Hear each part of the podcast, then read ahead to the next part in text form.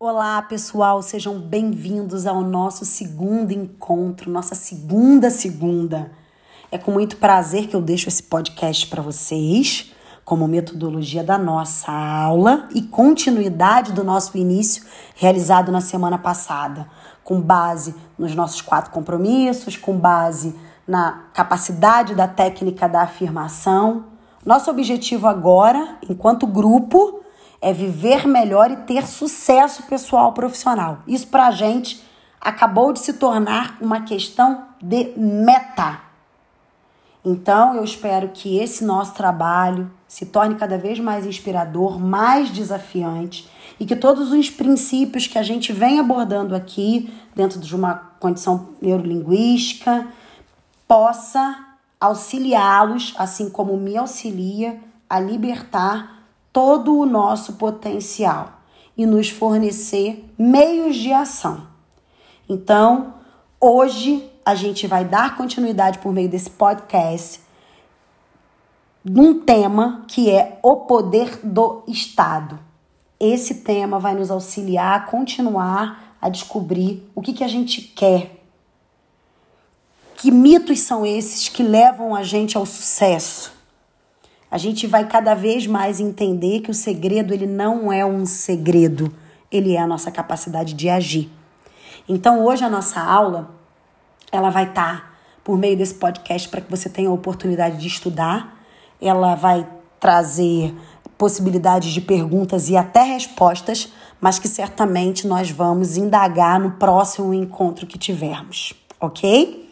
Então vamos falar um pouquinho do poder do nosso Estado interior.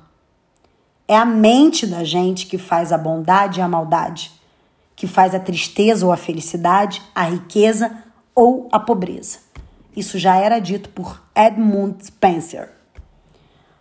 Vocês já passaram pela experiência de estar numa maré alta, de sentir que nada pode atrapalhar os seus planos, que nada pode dar errado numa época quando tudo flui, tudo anda bem é igual uma partida de tênis quando toda raquetada acerta a linha.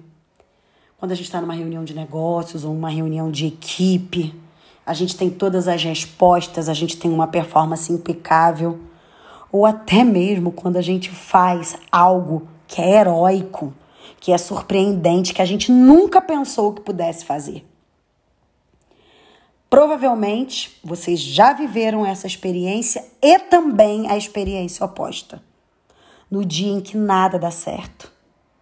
Com certeza, vocês nesse momento estão lembrando de ocasiões em que vocês confundiram tudo que vocês já tinham maior facilidade em fazer, quando tudo dava errado, toda a porta estava trancada, quando tudo que a gente tenta, tentava naquele momento não dava certo. E aí eu pergunto para vocês, mas o que que acontece? Nós somos a mesma pessoa nós temos geralmente, ou deveríamos ter, os mesmos recursos à nossa disposição. Então, por que, que a gente consegue resultados desanimadores numa hora e resultados fabulosos em outra? Por que, que até os melhores atletas têm dias em que fazem tudo certo e em seguida dias que não conseguem encestar uma bola, marcar um ponto? Eu respondo para vocês. A diferença está efetivamente no nosso estado neurofisiológico. Há estados que habitam confiança, amor, força interior, alegria, êxtase, crença e deixam sair grandes manâncias do nosso poder pessoal. Em contrapartida, há estados que são paralisantes: confusão, depressão, ansiedade, tristeza, frustração. Eles nos deixam sem poder. E todos nós entramos e saímos de bons e maus estados. Você já foi a um restaurante onde aquele garçom, aquela garçonete pergunta para você o que, que você quer, sem te olhar. Será que essa pessoa ela, de fato tem uma vida difícil para sempre? Para sempre? Ou o que deixa ela assim é o Estado. É claro que é mais provável que tenha sido um mau dia, atendendo muita mesa, se esgotando de trabalhar. Talvez até algumas pessoas, alguns clientes, não tenham sido tão cordiais com essa pessoa. Ela não é uma pessoa má, mas ela está em um terrível estado de embaraço. Se você puder mudar esse estado, você pode mudar o seu comportamento. Entender os estados interiores é a chave para entender mudanças e conseguir excelência. Nosso comportamento é o resultado do estado em que estamos. Sempre fazemos o melhor que podemos com os recursos de que nós dispomos, mas algumas vezes nos encontramos em um estado sem recursos. Sei que houve épocas assim na minha vida e ouso dizer que pode ser que ainda haja épocas da minha vida assim que eu me encontrava num quadro, sabe, dentro de determinados estados que me fazem assim ter arrependimentos, ter vergonha do que eu fui, do que eu representei, da forma com que eu reagi naquele momento. Talvez, eu acho que a grande maioria também já tenha tido no mínimo uma experiência assim. E é muito importante para a gente lembrar dessas ocasiões quando alguém nos trata com pouco caso. Assim a gente cria um sentimento de compaixão ao invés de ódio, de raiva. Afinal, quem tem telhado de vidro não pode atirar pedra, né, gente? Lembre-se sempre, a garçonete e outras pessoas não têm os seus comportamentos.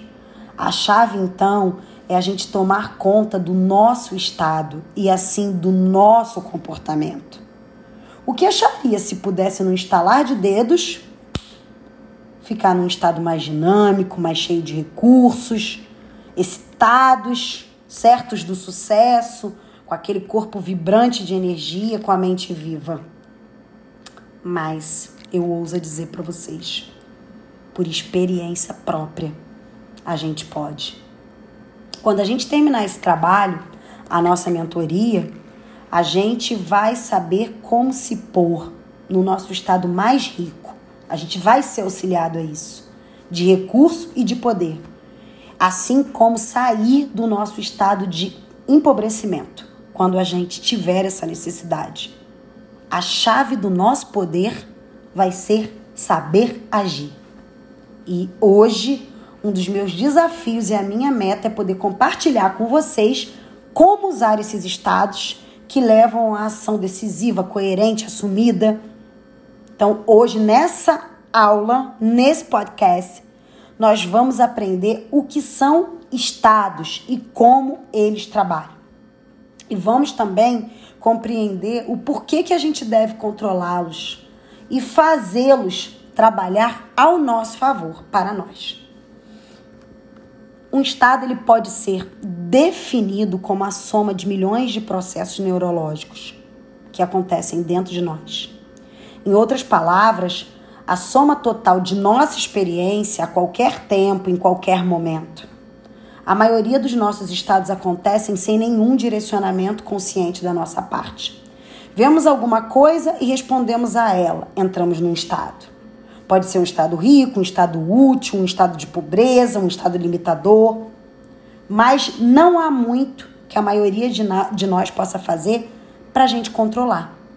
A diferença entre os que falham em realizar suas metas na vida e aqueles que são bem-sucedidos é a diferença entre aqueles que não conseguem se pôr num estado de apoio e aqueles que com segurança se põem sempre num estado que os ajuda em suas realizações.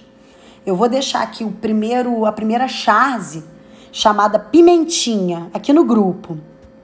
E aí vocês vão analisar ele faz um questionamento ali de por que será que certas pessoas tão bobas parecem tão inteligentes, inteligentes, perdão, quando é você que as faz.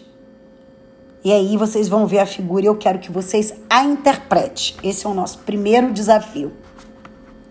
Quando tudo que as pessoas querem é um estado possível, a gente tem que trabalhar ao favor disso. Então, primeiro exercício. Faça uma lista do que vocês querem na vida. Vocês têm essa obrigação. Façam, por favor, essa lista. Vocês querem amor? Amor é um estado, é um sentimento. É uma emoção que a gente comunica pra gente mesmo e que sentimos dentro de nós, baseados em certos estímulos do meio. Confiança, respeito. Confiança e respeito também são coisas que nós criamos. Então nós produzimos esses estados dentro de nós. Talvez você queira dinheiro. Bem, eu tenho certeza que você não se interessa pelaquela nota verde cheia de gente morta, careca, nem tão bonita, ou um monte de bicho. Você quer o que o dinheiro representa para você. E ele pode representar amor, confiança, liberdade ou qualquer outro estado que você acredite que você vai conseguir com o dinheiro te ajudando. Então, assim, a chave para o amor, para alegria, para aquele poder que o homem tem procurado, uma vida, é a capacidade de dirigir a sua vida. É a habilidade de saber como dirigir os seus estados. A primeira chave para dirigir o seu estado é produzir os resultados que você deseja na vida e aprender a controlar efetivamente o seu cérebro, a fim de fazer isso. Nós precisamos entender um pouco como o nosso cérebro funciona. Em primeiro lugar, a gente precisa, precisa saber o que cria um determinado estado. Há séculos o homem é fascinado pelas maneiras de alterar os seus estados e assim suas experiências de vida. Ele já tentou jejum, ele tenta droga, ele faz ritual, a gente ouve música, faz um bom sexo, come uma comida gostosa, tentamos hipnose, cantos. Todas essas coisas têm os seus usos, mas também têm as suas limitações. Mas de qualquer modo, aqui a gente vai conseguir introduzir meios que são simples e que são igualmente poderosos, em muitos casos, mais rápidos e mais precisos. Eu estou deixando uma segunda ilustração aqui no grupo de como criamos estados e comportamentos. Então é quase que um processo das nossas representações internas, dos nossos estados, que geram os nossos comportamentos, por meio também da nossa fisiologia. Se todo comportamento é o resultado do estado em que estamos, poderemos conseguir diferentes comportamentos e comunicações quando estivermos, perdão, em estados de muitos recursos, o que não acontecerá se estivermos em estados pobres de recursos. Então, a próxima pergunta que eu te faço é: o que cria o estado em que estamos? Pensem nisso antes de continuarem esse podcast. Agora que vocês já responderam, existem dois componentes principais do estado o primeiro é a nossa representação interna, o segundo é a condição e o uso da nossa fisiologia. O que e como nós imaginamos as coisas, assim como o que e como diz coisas para si mesmo, sobre a situação do momento. As situações, elas não criam efetivamente o estado o que cria o Estado é a maneira com que a gente lida com as situações. Por exemplo, como você trata seu esposo ou a sua esposa, namorado, namorada, ficante, quando ele ou ela chegam em casa mais tarde do que eles te prometeram, do que eles combinaram? Seu comportamento ele vai depender em grande parte do estado em que você esteja quando a pessoa voltar. O seu estado ele vai ser determinado em grande escala pelo que você estava representando na sua mente. Para aquela razão do atraso, para aquele motivo. Se durante as horas você ficou imaginando que a pessoa possa ter tá numa enrascada, ter sofrido um acidente, ter acontecido algo inusitado, assim que ela entrar pela porta, você vai recebê-la com lágrimas, com um suspiro de alívio, com um abraço, com gratidão e vai perguntar o que que te aconteceu. Você está bem. Esse comportamento ele surge de um estado de preocupação. No entanto, se você imaginou que a pessoa amada estava tendo um caso clandestino, traindo você, e esse tempo inteiro você ficou repetindo isso e justificando na sua cabeça o motivo do atraso, aí a sua recepção vai ser bem diferente. porque esse é o resultado do seu estado. Você vai se sentir aborrecido, aborrecida, zangado, e aí vai surgir um conjunto novo de outros comportamentos. A pergunta que eu vou te fazer, a próxima pergunta, ela é óbvia. Ainda assim, você vai respondê-la antes de dar continuidade nesse podcast. O que faz uma pessoa representar coisas a partir de um estado de preocupação enquanto outras criam representações internas que a expõem num estado de desconfiança e raiva? Me fala qual é a diferença. Para, responde e depois continua. Há vários fatores, gente, para tais experiências. Se, por exemplo, quando você era uma criança, sua mãe sempre se preocupava quando seu pai chegava tarde em casa, você pode também representar as coisas de forma a se preocupar. Se a sua mãe falava que não podia confiar no seu pai, que você pode ter copiado esse padrão, as suas crenças, as suas atitudes, os seus valores, as suas experiências passadas, como uma pessoa particular, tudo afeta a espécie de representação que faz sobre os nossos comportamentos. Há um fator até mais importante e forte no modo como percebemos e representamos o mundo. É a condição e o nosso padrão de uso da nossa própria fisiologia. Tensão muscular, o que a gente come, o que a gente respira, a nossa postura, o nível global de funcionamento bioquímico, tudo provoca um impacto importante no nosso estado. A representação interna e a fisiologia, elas trabalham juntas num enlace cibernético. Tudo que afeta uma automaticamente afetará a outra. Assim, mudanças de estado envolvem mudanças de representação interna e fisiologia. Se o seu corpo estiver em um estado de muitos recursos, é provável que pense que seu amante, seu cônjuge, seu filho, sua filha, que já deveria ter chegado, estava preso no trânsito ou a caminho de casa. Se, no entanto, você está, por várias razões, no estado fisiológico de grande tensão, de grande estresse, de muito cansaço, de muita dor, ou com muito açúcar no sangue, nicotina e álcool, a tendência é você representar as coisas de outra forma, que possam aumentar os seus sentimentos negativos, que possam não, que potencializarão os seus sentimentos negativos. Quando você está se sentindo fisicamente vibrante, bem vivo, você não olha para o mundo de maneira diferente da que quando você está cansado, doente, alcoolizado. A condição da sua fisiologia muda por completo o modo como representa e assim experimenta o mundo. Quando você sente as coisas como sendo difíceis e perturbadoras, o seu corpo não segue o exemplo e fica tenso?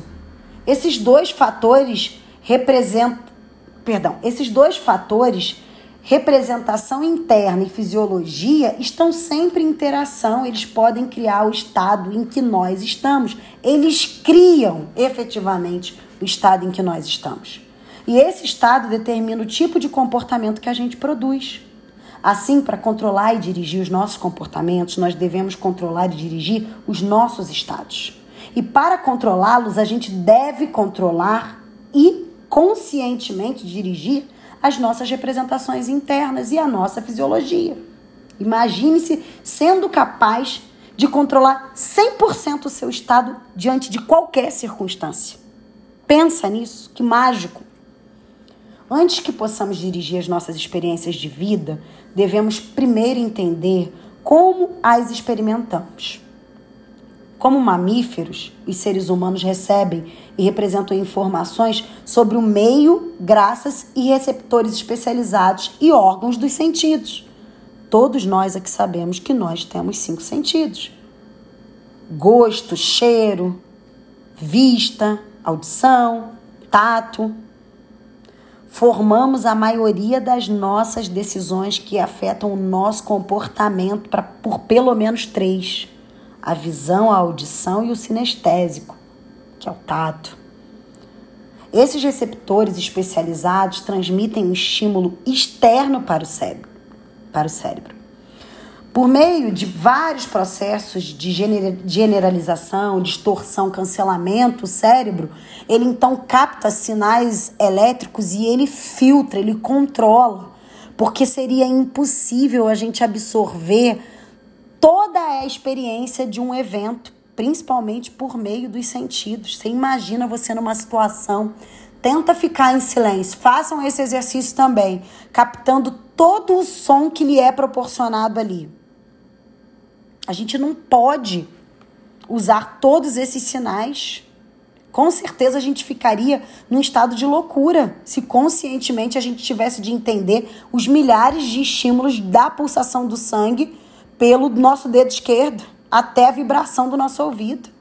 Então o cérebro ele filtra e guarda a informação que precisa para aquele momento ou para mais tarde, porque ele é inteligente suficientemente para isso, e permite que a nossa mente consciente ignore o resto. Esse processo de filtração explica a grande tensão da percepção humana. Duas pessoas podem ver o mesmo acidente de trânsito, mas elas vão dar versões completamente diferentes.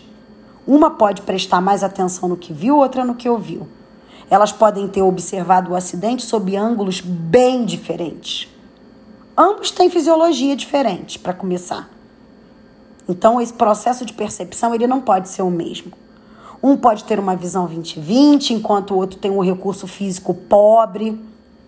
Talvez um tenha um estado, talvez um já tenha tido uma experiência com um acidente e aí ele faz daquilo uma representação muito viva, quase revivendo, porque aquilo já está estocado nele.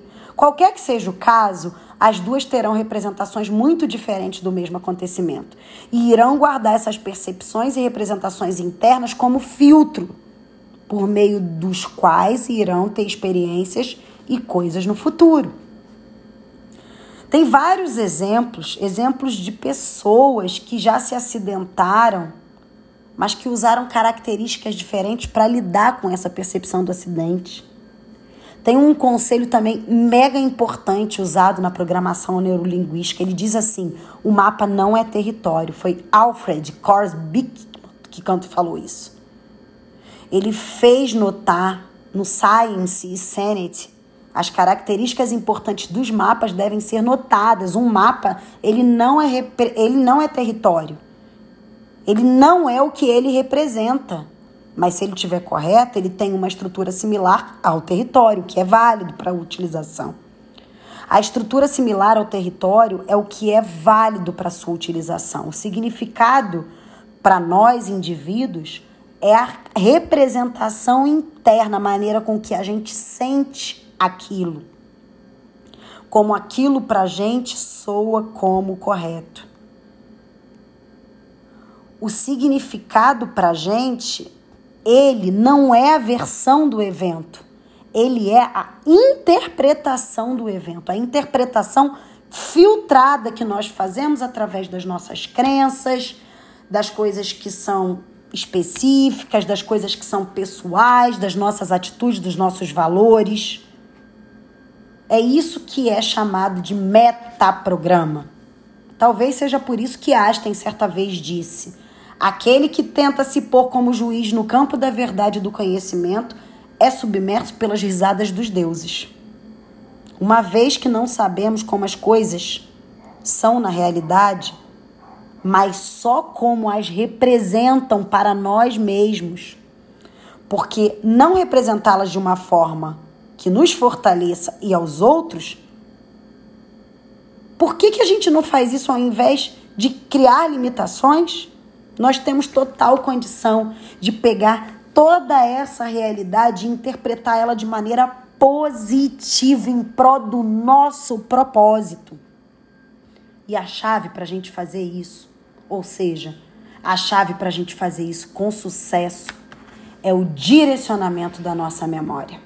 A formação das representações que creem com solidez os mais fortalecedores estados para a gente em qualquer experiência, a gente tem muita coisa para enfocar.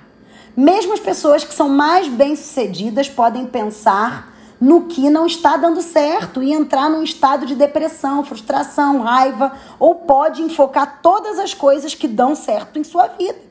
Não importa quão terrível seja a situação, gente. Você pode representá-la de uma forma que a fortaleça. Isso é um fato. As pessoas de sucesso são capazes de ter acesso aos estados mais cheios de recursos de uma forma consistente, consciente. Não é essa a diferença entre as pessoas bem-sucedidas e as mal-sucedidas? Torne a pensar.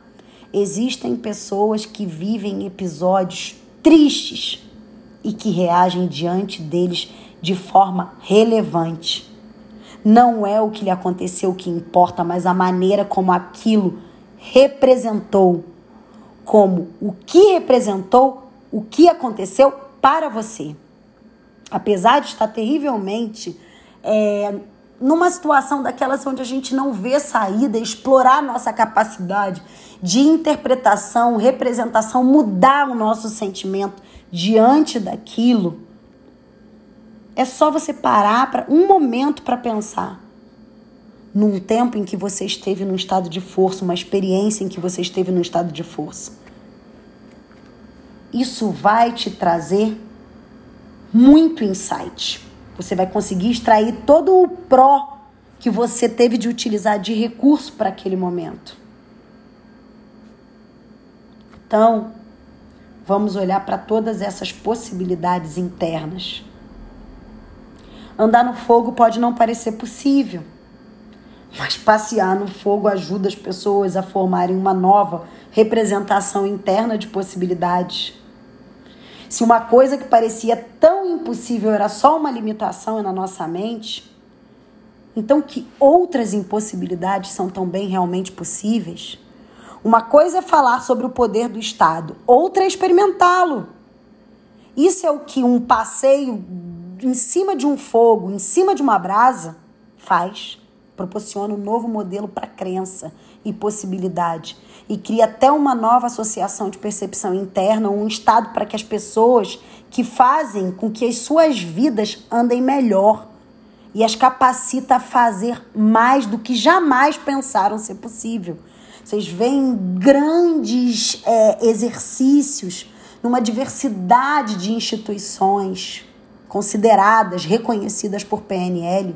A dinâmica do fogo se faz sempre muito presente demonstra-se com clareza para elas que seus comportamentos são o resultado do estado em que estão, pois no momento se fizeram umas poucas mudanças em como representam a sua experiência para si, podem tornar-se tão confiantes ao ponto de chegarem a uma ação efetiva. Claro que há muitas maneiras de se fazer isso, né? O passeio no fogo, gente, foi só uma maneira dramática que eu utilizei aqui porque provavelmente é uma experiência que as pessoas nunca mais esquecem. Mas a chave para produzir os resultados que você deseja é representada por uma diversidade de coisas, de uma maneira que põe para você um estado de recursos que fica fortalecido para praticar os tipos de qualidade de ação que criem o estado de resultado. Fracassar nisso também significa fracassar, até mesmo na tentativa de fazer o que você deseja. Então eu te digo: vamos andar no fogo. É um exercício. O estímulo que neste momento eu gostaria de produzir para você em palavras de linguagem corporal vai para o seu cérebro, onde você forma uma representação. Se você imaginar pessoas com argolas nos narizes, tomando parte de algum ritual impressionante, pessoas que queimam em postes, você não vai ficar num estado bom. Se formar a representação de você mesmo se queimando, pior ainda vai ser o seu estado.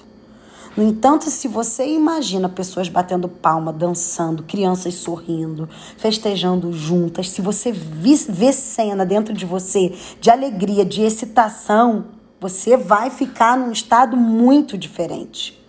Se você se vê andando com saúde, com alegria, com prosperidade, sim, eu posso fazer isso com toda certeza.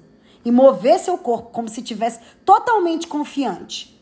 Esses sinais neuro, neurológicos vão te colocar no estado em que você pode muito bem agir e andar aonde você quiser. O mesmo é verdade para tudo na vida.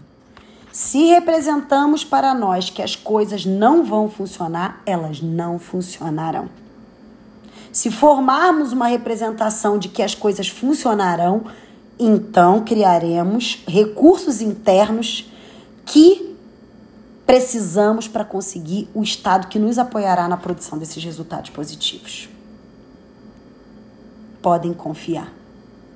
É óbvio que, mesmo no melhor estado, nem sempre a gente consegue efetivamente aquilo que a gente deseja, mas quando a gente cria o estado apropriado, criamos as maiores chances possíveis para usarmos todos os recursos efetivamente. Então, outra pergunta lógica que vocês vão responder antes de continuar esse podcast. Se a fisiologia e as representações internas trabalham juntas para criar o estado do qual emergem os nossos comportamentos, o que determina o tipo específico de comportamento que produzimos quando estamos nesse estado? Gente, uma pessoa num estado de amor abraçará enquanto outra só dirá que ama a resposta é que quando entramos em um estado, nosso cérebro tem acesso então a possíveis escolhas de comportamento. O número de escolhas é determinado pelos nossos modelos do mundo. Algumas pessoas, quando zangadas, elas seguem um modelo amplo de respostas. E assim elas podem agredir como aprenderam a fazer, olhando para os seus pais, olhando para quem as criou olhando para aquele meio ao qual ela conviveu. Ou talvez tentem alguma coisa sem perceber que conseguiram o que queriam. Todos temos visões do mundo. Todos nós temos a nossa própria visão do mundo. Modelos que formam as percepções pessoais do nosso ambiente, das pessoas que nós conhecemos, dos livros que nós lemos, dos telefonemas, da televisão. Nós formamos imagem do mundo, do que é possível nele. Que a gente precisa fazer é copiar as pessoas e encontrar as crenças específicas que as fazem representar o mundo de forma a permitir que tornem medidas efetivas. Nós precisamos descobrir com exatidão como representam para a gente a experiência do mundo. O que fazem as pessoas bem-sucedidas visualmente em suas mentes, o que elas dizem para si mesmas, o que elas sentem. Mais uma vez, se conseguirmos as mesmas exatas mensagens em nossos corpos, podemos conseguir resultados semelhantes. Modelagem é isso. Uma das constantes na vida é que sempre estão sendo produzidos resultados. Se você não decide conscientemente que resultados quer produzir e não representa as coisas em consonância com isso, então algum agente externo vem, gente, e plau, como uma conversinha um showzinho de televisão, de, de telejornal baixo. Eles criam, eles geram comportamentos que são desfavoráveis a nós. A vida é como um rio, ela está em movimento e você pode estar à mercê do rio. Se não tomar as medidas deliberadas e conscientes para se manter na direção que você predeterminou, se você não plantar as sementes mentais e fisiológicas dos resultados que quer, sem dúvida crescerão ervas daninhas dentro de você. Se, você, se nós não orientarmos com consciência nossas, pró, nossa, nossas próprias mentes subconscientes e estados, o nosso ambiente poderá produzir, por acaso, estados indesejáveis.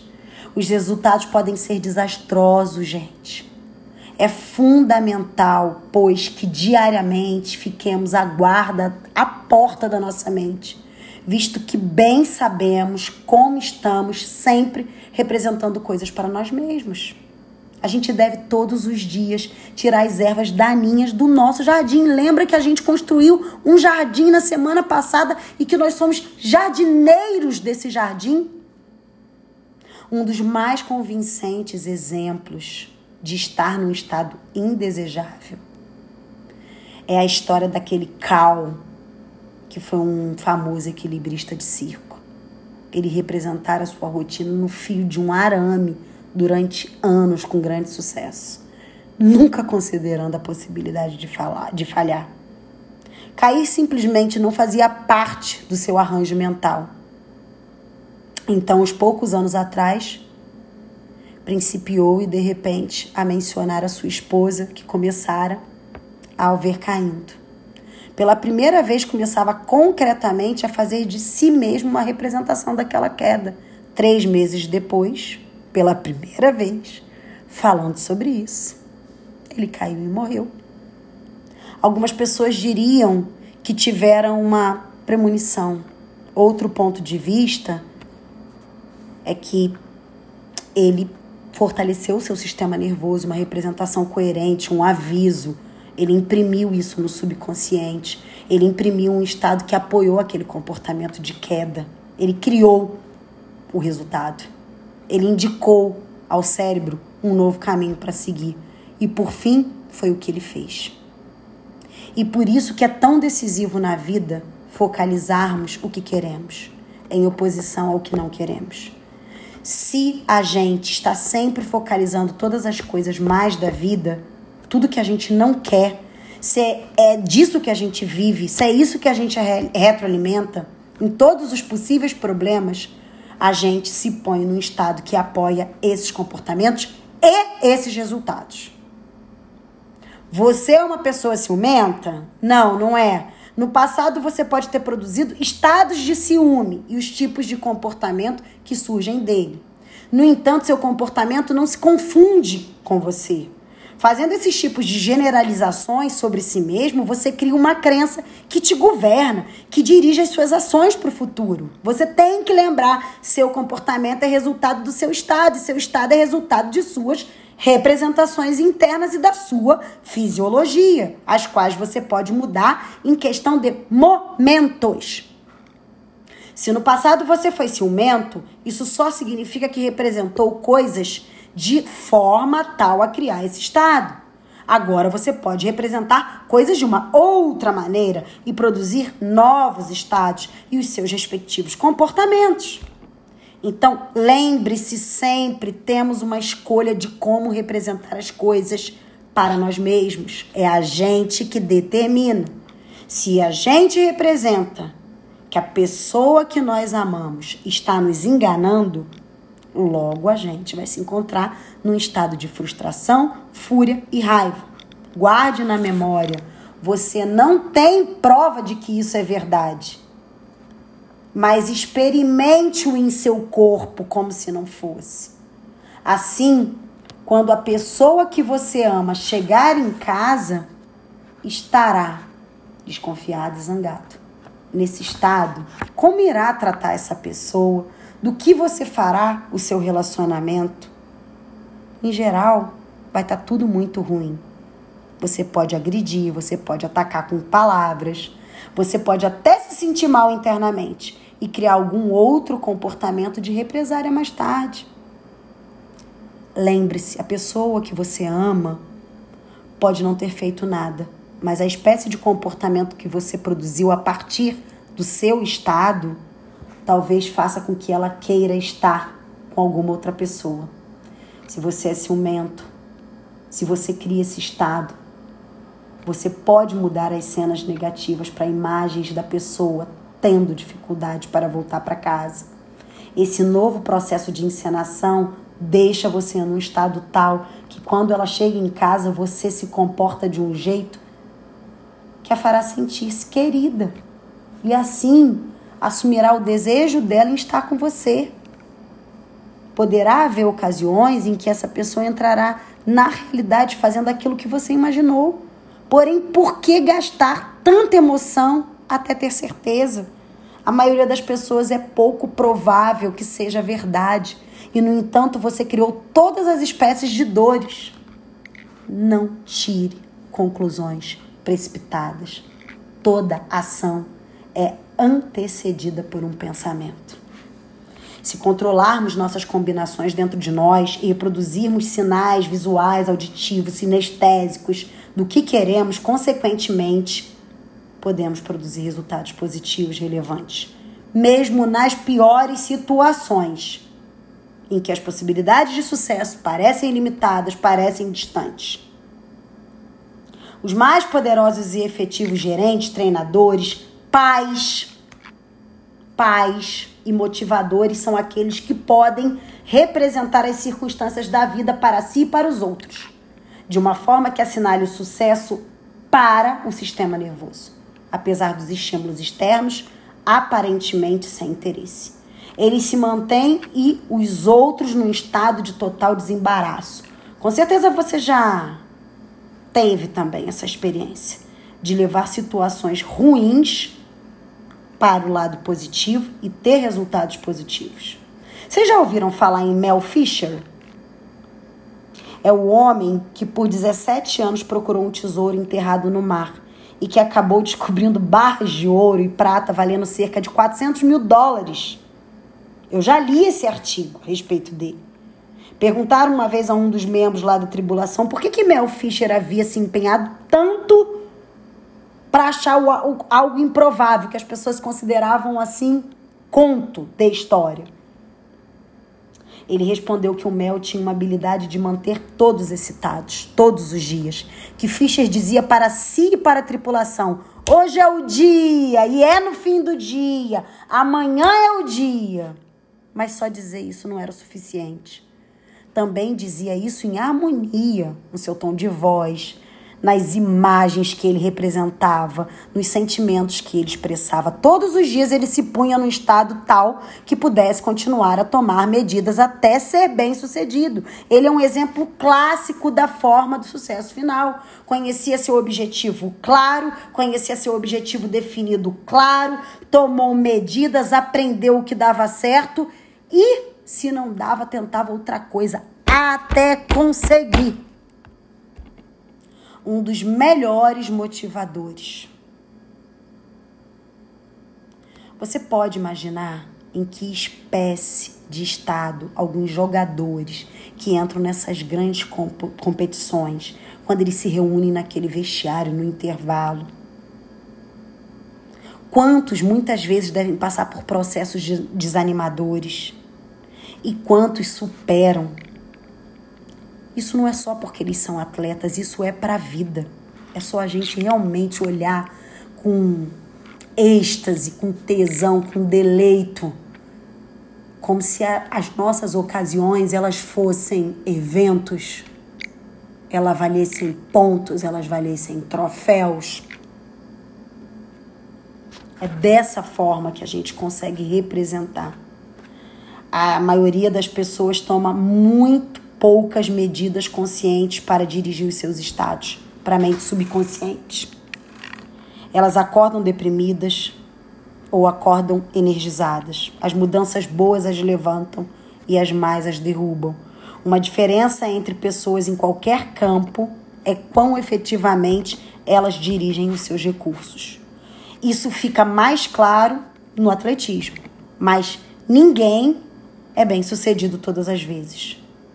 Mas assim como os atletas têm a habilidade de se colocarem em um estado rico de recursos, quase por sugestão, que geralmente aparece no momento certo, todos nós podemos.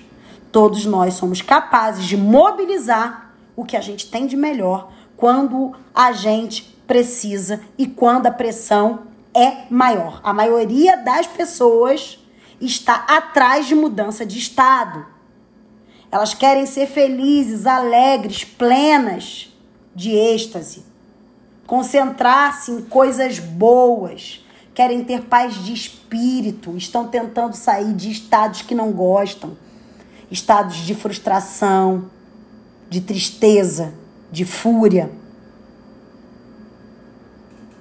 Então, não vire-se mais para um aparelho de televisão que não traz para você boas representações, que podem interiorizar coisas que te façam rir, sorrir.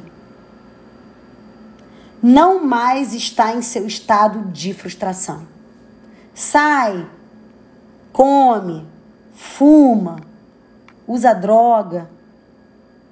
Num sentido mais positivo, você pode fazer exercícios. O único problema com a maioria dessas abordagens é que os resultados não são duradouros. O resultado da droga não é duradouro. Um show de televisão, ele passa. Porque as pessoas usam drogas não é por gostarem de espetar a agulha nos seus braços. É por gostarem da experiência de não serem e não saberem outra maneira de ficar naquele estado. Eu já conheci pessoas que eram usuários de drogas e que deixavam o hábito após uma experiência dessa. Que mudavam, que traziam o, o suprassumo, que deixavam essas pessoas à prova de uma essência. Pisar no fogo, por exemplo. Eu já tive experiências no instituto onde eu ouvi declarações que tinha um garoto que ele usava heroína há seis anos. Ele fez o caminhada em cima do fogo. O êxtase foi tão grande. Nunca uma agulha fez tanto sentido para ele. Isso não significa que ele tenha que andar no fogo regularmente. Ele só tinha que ter acesso com regularidade a esse novo estado e entender que ele não é provido ou promovido só pela droga. Fazendo alguma coisa que ele acreditava ser impossível, ele desenvolveu um novo modelo que podia fazê-lo sentir-se bem. Pessoas que atingiram a excelência são mestras em penetrar nas partes mais ricas de recursos do seu cérebro. É isso que eu estou fazendo aqui. É isso que as separa do grupo. O fundamental a lembrar desta aula de hoje, esse podcast está aí, é que o seu estado tem um poder admirável e você pode contatá-lo. Você não tem de estar à mercê de que quer que seja que lhe apareça em seu caminho. Há um fator que determina com antecipação como iremos representar nossa experiência da vida. Um fator que filtra os modos de representação do mundo para nós mesmos. Um fator que determina as espécies de estado consciente que nós criamos em certas situações. Esse fator, ele é um chamado. Ele é o maior poder. E é o que a gente vai a partir de agora, investigar. Eu agradeço muito a oportunidade de estar com vocês mais uma vez. Eu quero que vocês saibam que essa minha experiência é mágica, porque cada palavra que eu digo transmuta para mim a capacidade de reprogramar a minha mente toda vez. Eu ouço e vivo cada palavra com ênfase eu, por meio deste trabalho, eu crio um relacionamento positivo instantâneo, tanto com vocês quanto comigo mesma. Isso para mim é a chave da riqueza e da felicidade. Então, a minha gratidão imensa. Deleitem-se com esse podcast. Na próxima aula, nós falaremos muito sobre ele. Tenham uma excelente semana. E não esqueçam de manter a nossa afirmação, conforme eu passei para vocês, que representa a nossa segunda semana. Não deixem a vida passar, porque ela é aquilo que acontece quando a gente acha que está ocupado demais. Tudo aquilo que nós não enfrentamos acaba se tornando o nosso destino e a gente precisa crer que a gente é. Então, torna-te aquilo que você determinou e que temos como missão. Gratidão.